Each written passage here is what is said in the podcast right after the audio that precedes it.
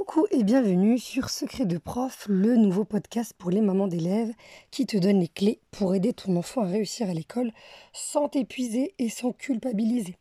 Je te parle comme une amie qui te veut du bien. On se retrouve pour des mini épisodes de 7 minutes qui vont t'aider à te sentir beaucoup mieux dans ta vie de maman. Je suis Tamar, professeur des écoles féru de neuroéducation.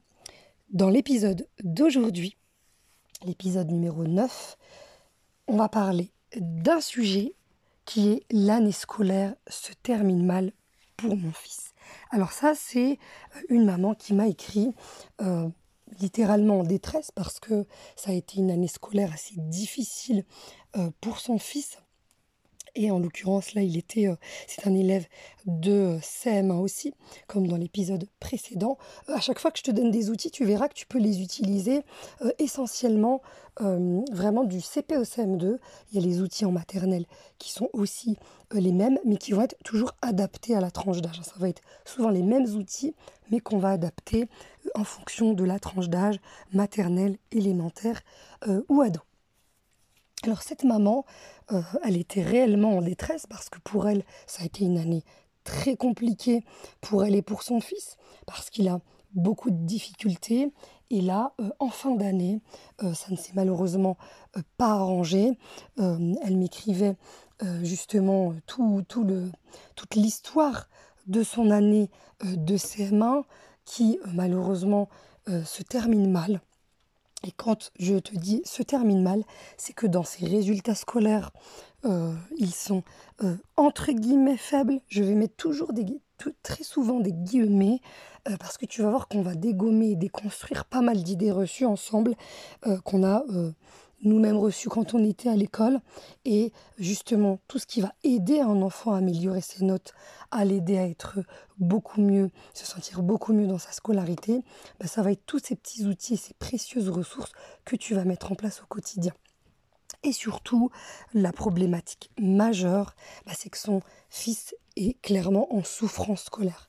Ça, malheureusement, euh, il y a une des sources des souffrances scolaires qui est le niveau scolaire d'un enfant. Parce que quand un enfant va se retrouver avec des difficultés qui s'accumulent avec le temps aussi, il va avoir une image de lui-même qui est de plus en plus négative, où euh, l'élève ne va même plus réussir à voir ce qu'il fait de bien. Et ça, euh, c'est non seulement une souffrance côté enfant, mais c'est encore plus une souffrance côté maman, parce qu'il n'y a pas plus pire euh, toi et moi qui sommes maman, que de voir son enfant souffrir et de ne pas savoir quoi faire pour, l'aider et pour le soulager. En l'occurrence, euh, cet élève-là, euh, c'était le pôle mathématique et français qui lui posait problème. je, vais souvent parler de pôle, tu vas voir, parce que quand on va parler d'une matière, il y a aussi des sous-domaines. Et ça, c'est important d'avoir ça à ta connaissance en tant que maman, parce que ça va t'aider à mieux comprendre comment tu vas aider ton enfant à aller traverser, surmonter les difficultés qu'il rencontre. Et en l'occurrence, cet élève-là, euh, quand sa mère m'a dit que c'était les mathématiques, le français, qu'il a même plus envie d'aller à l'école, que c'est très compliqué, ben là, ça demande de se poser, de pouvoir mettre à plat les choses, de parler concrètement de ce qui va et concrètement de ce qui ne va pas. Tu vas beaucoup m'entendre te dire qu'on se soutient quand ça va et qu'on se soutient encore plus quand ça ne va pas.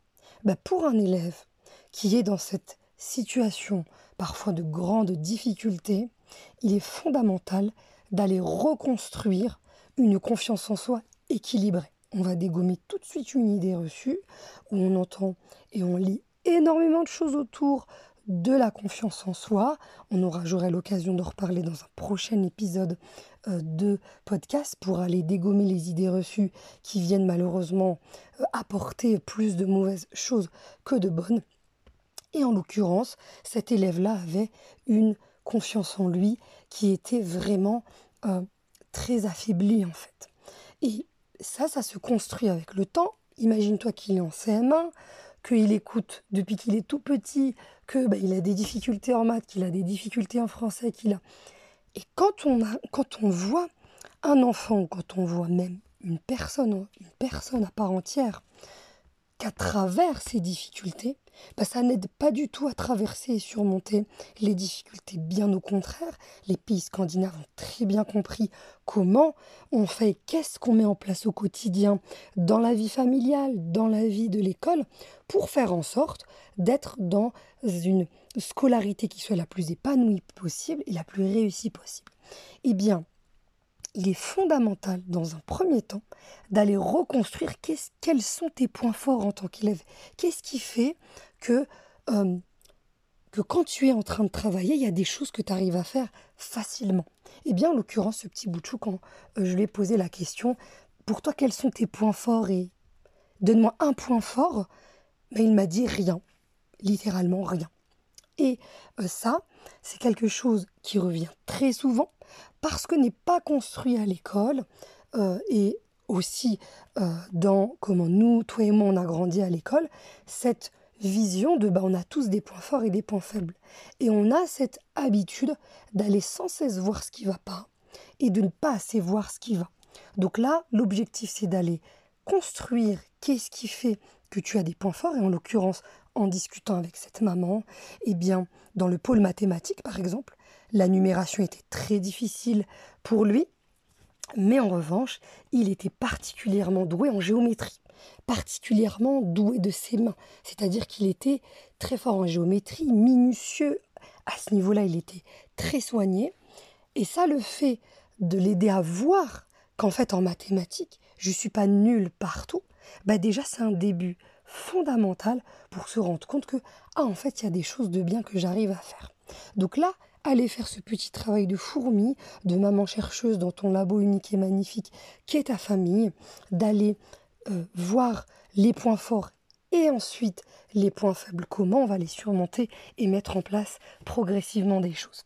Là, c'est un premier outil que je t'ai donné.